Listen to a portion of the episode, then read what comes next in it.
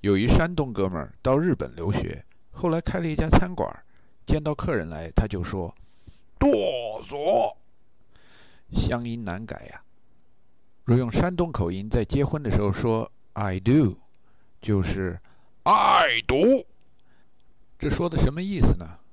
爱就是一种毒。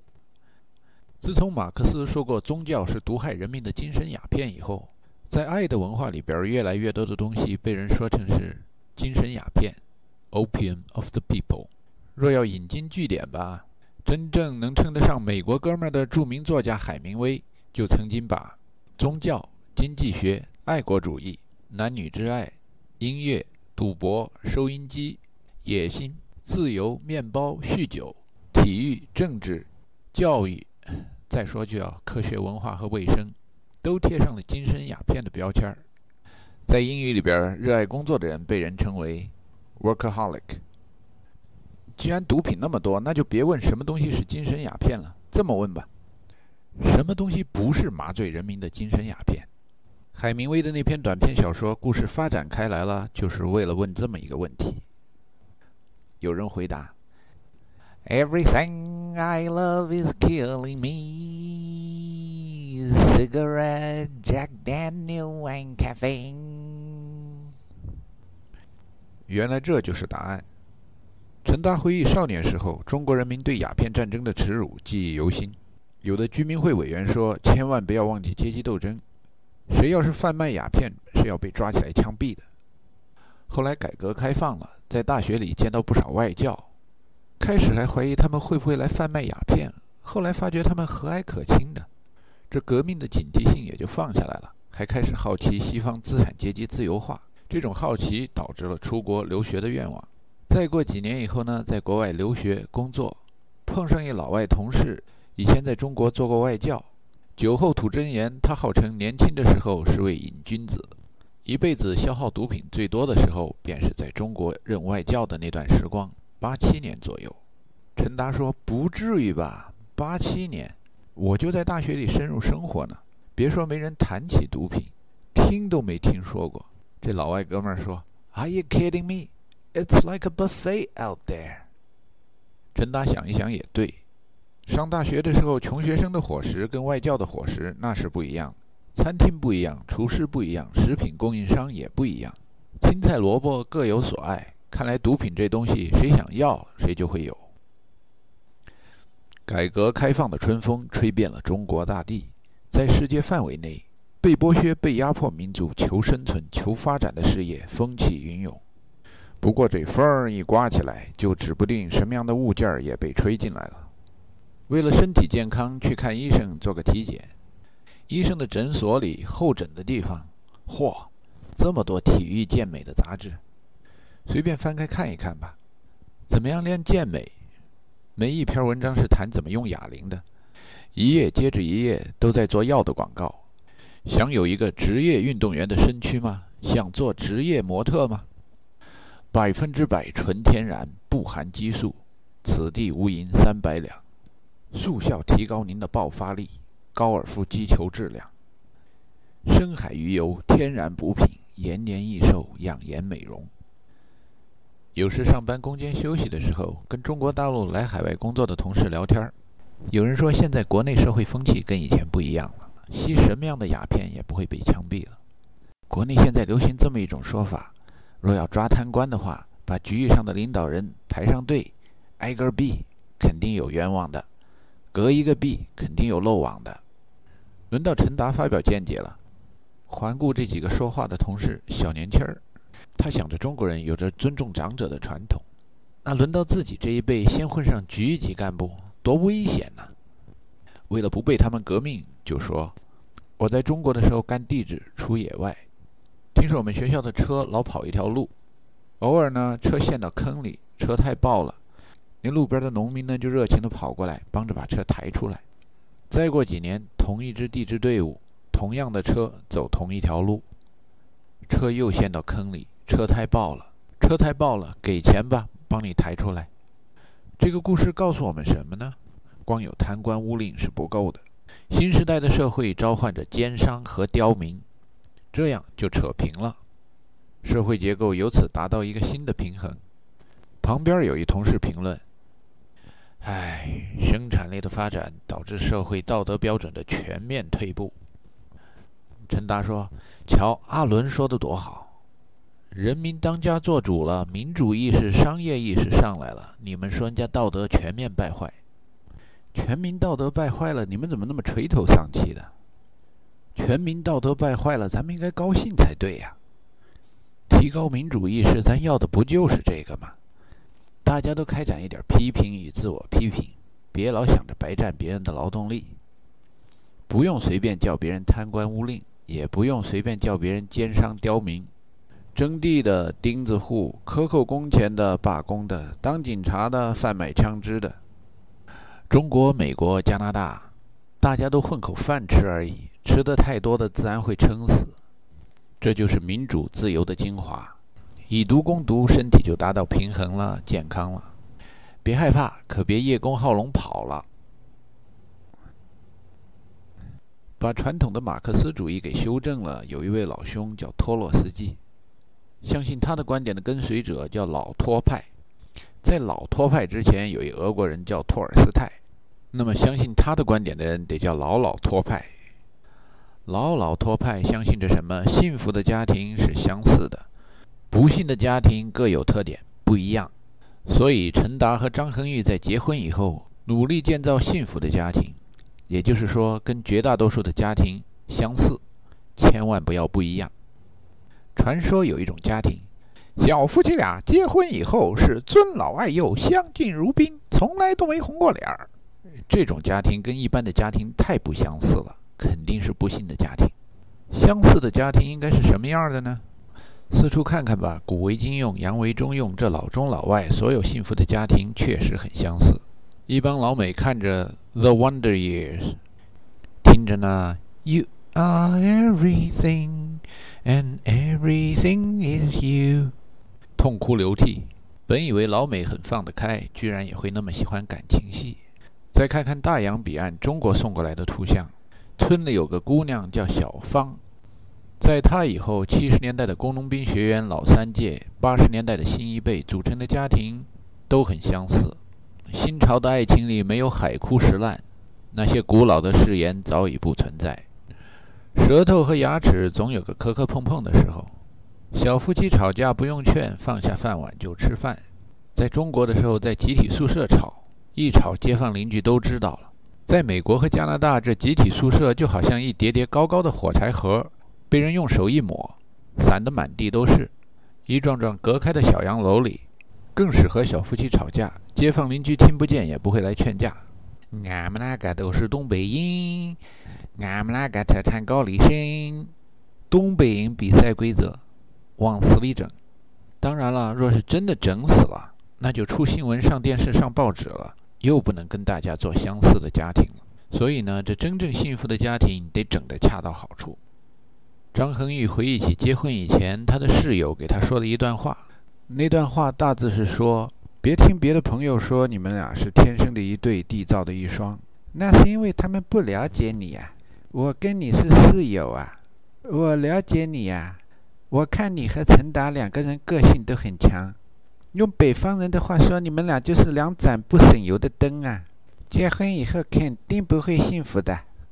陈达在研究生院时的带头大哥也给他来过一段经验之谈。哎，小陈，要结婚了是吧？我告诉你啊，第一年最难过。不管你们恋爱谈了多少年，把两个本来不是一家的人硬塞到一个家里，叫他们过吧，这矛盾肯定免不了，要扛住了。结婚以后才知道，这扛比小时候去粮店买米可重多了。不过就那么扛吧，看看国内小气候和国际大气候，幸福的家庭都是相似的，大家都在那儿扛。旁边一个老白的同事 Ken，就香港人叫阿 Ken 的那种 Ken，时不时的穿件漂亮西装来上班。问他怎么穿的那么笔挺，他回答说：“Well, I heard somebody told me when you're feeling down, you want to dress up. That will make you feel better.” 这哥们儿又在家里跟老婆吵架了。这结婚以后的老外还时不时的结伴去看什么 marriage counselor，听说给家庭咨询的生意还蛮红火的。好像这夫妻打打闹闹以后放下饭碗就吃饭，还要人教。看看从别的老钟那儿借来的光碟吧，听说国内流行这个叫什么过把瘾，爱就爱他个腾云驾雾、轰轰烈烈、天翻地覆。根据一部叫什么过把瘾就玩玩的小说改编。过把瘾以后，男主人公死掉了，所以这是个出众的家庭。不幸，爱情悲剧让人看得傻乐。什么阶级感情？陈达和张恒玉严肃下来以后想一想，这要过把瘾以后，男女主人公都没死怎么办呢？环顾四周，发觉不管老中老外，包括自己的在内，相似的幸福的家庭都那样。瞧这位叫 Billy Joel 的歌手，他写的歌词被人称为是所谓有深度的。Only the good die young, only the good die young。在英语里边有一种说法，Live fast, die young。那意思大概也就是过把瘾就玩完。可是更经常听到的某人对某人的评论是：Well, unlike Jim Morrison, the tragedy with our Jimmy was. He lived fast, but didn't die young. Look at him. He's a cripple now. 在电视上，从这个频道换到另一个频道，偶尔听见人爆发出一句：“A big fight. That's what married couples do. They always fight.” 跟许多发达国家比起来，美国人民能够自由买卖枪支，所以这种 fight 有的时候能够升级到更加轰轰烈烈、天翻地覆的程度。上一世纪，生在新中国、长在红旗下的中国小男孩。受小兵张嘎、小马关、虎子的影响，对枪支有一种神秘的向往，想打日本鬼子呀。从抗日小英雄嘴里学到过，有一种手枪叫撸子，后来看见美国人在标签上写着 Luger。另一种手枪叫勃朗宁式，是县团级以上干部挎的。李向阳挎的那种二十响的驳壳枪，在美国很少见。牛仔片看多了，美国很实行左轮枪。牛仔片有公式化、套路化。就像中国老电影，共产党员临死前都要交党费一样。经典的牛仔片中，一个牛仔从山谷外面骑马而来，打抱不平之后又骑出山谷，甩下那么几句话：“A gun is a great equalizer, son. A gun is a tool. A tool is only as good as the man who uses it.” 陈达走进一家卖枪的零售店，售货员热情地过来了：“哎，师傅，需要帮忙吗？我们这上好的枪支应有尽有。”您要点什么？商店里确实各种枪械排得整整齐齐。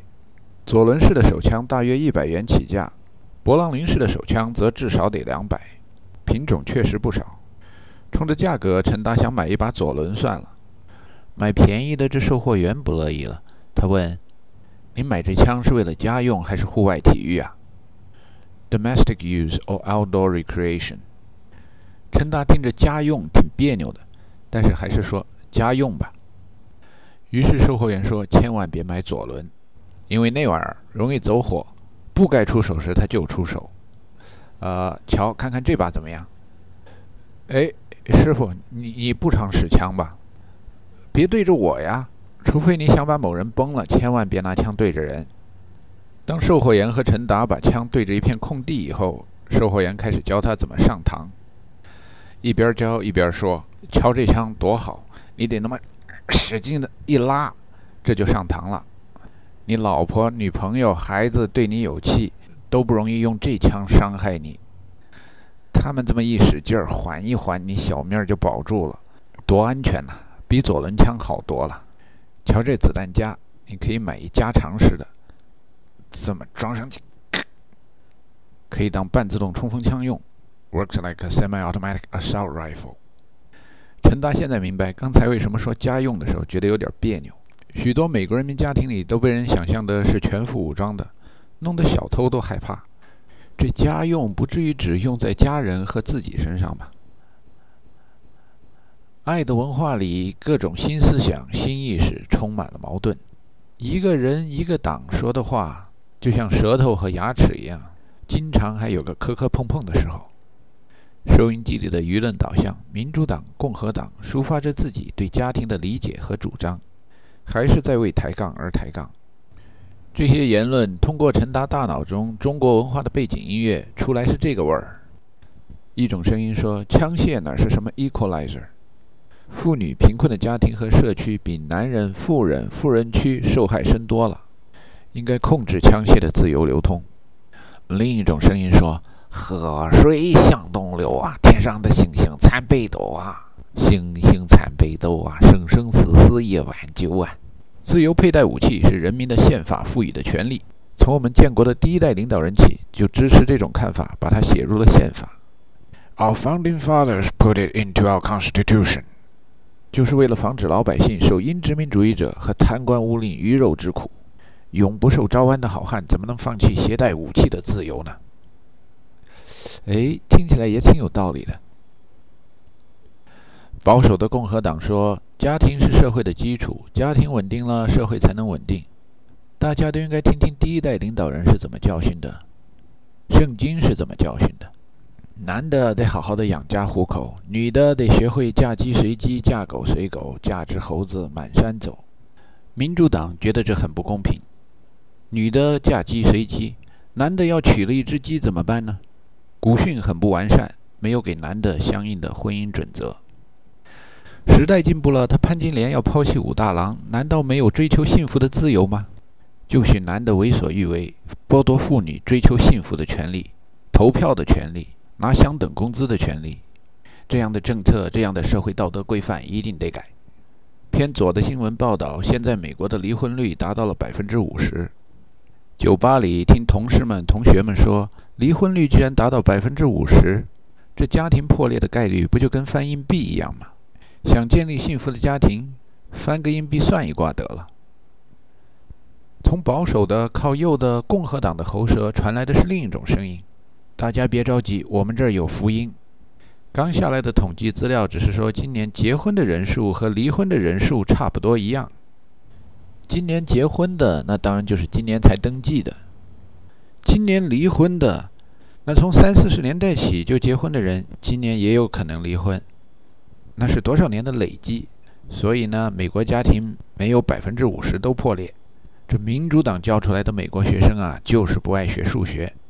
美国人民的家庭是牢固的，美国的社会结构是坚实的、稳定的。谁要是说美国的国民性是软弱的，就会像电影《三本五十六》里边一样，被上海电影译制厂的配音演员们说成是那种陆军部的那帮混蛋。工作以后随大溜，有时跟进人们半工半读的混进商学院，去拿所谓的 MBA 学位。这些穿着职业人员行头的学生们，不少喜欢高谈阔论。有人说 MBA 的意思是 Married but Available。他们来半工半读的原因是为了。A ten thousand dollar raise, a secretary, and an office with a door。教授上课号称不是填鸭式的教学，授课为辅，以讨论为主。有一门课谈到商业上的写作和演说技能，教授出题叫大家各讲一个故事，以体现非语言的沟通。有一个说话有点口吃的小伙子讲了一个故事：在一片希望的田野上，有三头公牛和许多头母牛。有一天，这片田野上来了另一头公的大牛。大牛说是来要母牛的。第一头公牛说：“我有三十头母牛，给他个十头也无所谓。”第二头公牛说：“我有二十头母牛，给他个五头也还留下不少。”第三头公牛啥也没说，冲上去对着大牛刨土、撂蹶子、撒欢儿，又蹦又跳，直瞪眼。别的几头公牛问。你这什么意思啊？第三头公牛说：“我只是想说，I'm a bull, I'm not a cow。”翻译成中文就是：在我身上是挤不出奶的，我是一头公牛。